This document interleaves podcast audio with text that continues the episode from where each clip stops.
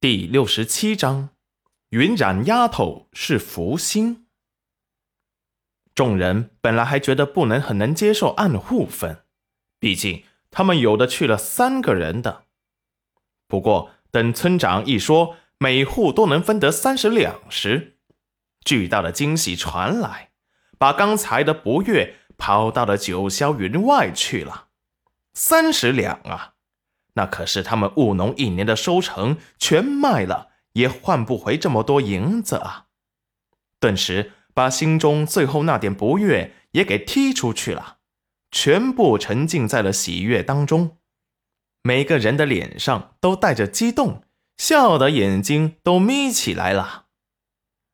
好了，既然大家都没意见，就排队。上来把银子给领回去吧。以后你们每家可以出一个人来，我组织大家去后山，采到好东西都可以大家平分。你们回去也给各家通知一下，愿意去的去，不愿意去的就算了。大家立即同意，都说明日一定来。不过。还是不太愿意告诉更多的人，到时候分到的钱就少了。这时，村长又发话了：“都是一个村的，我作为村长，都希望大家能够过得好，还希望你们务必要把我的话带到。”这时，李正赞同的说道。要是以后村子里的人都发了，那才有的成就感。你一个人发财有什么意思？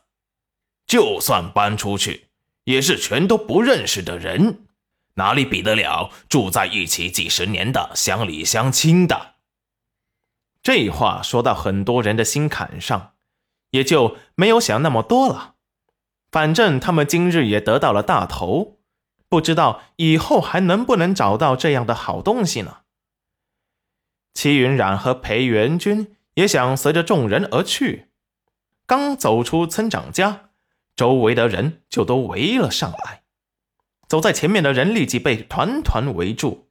听说你们合伙买了东西，分了银子，是不是真的？走在前面的人昂首挺胸道：“你们这消息从哪听来的？”他们都保密没说呢。那裴文文到处都在说，还说戚云染抢了他的银子。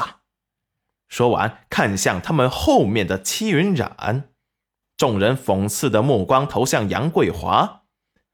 杨桂华羞愧的低头，心底也把裴文文那个丫头片子骂了个遍。说什么瞎话呢？要不是云染丫头。他们家能分得到这么多银子吗？村长和李正都发话了，戚云染啊，是我们村的福星，以后再听到你们编排人家，村长可是不会饶了你们的。对呀，以后啊，少嚼舌根。云染丫头就是我们村里的福星。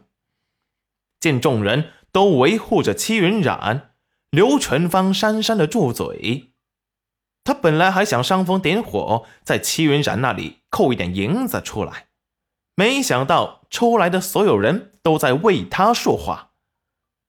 没想到出来的所有人都在为他而说话。那你们分了多少银子？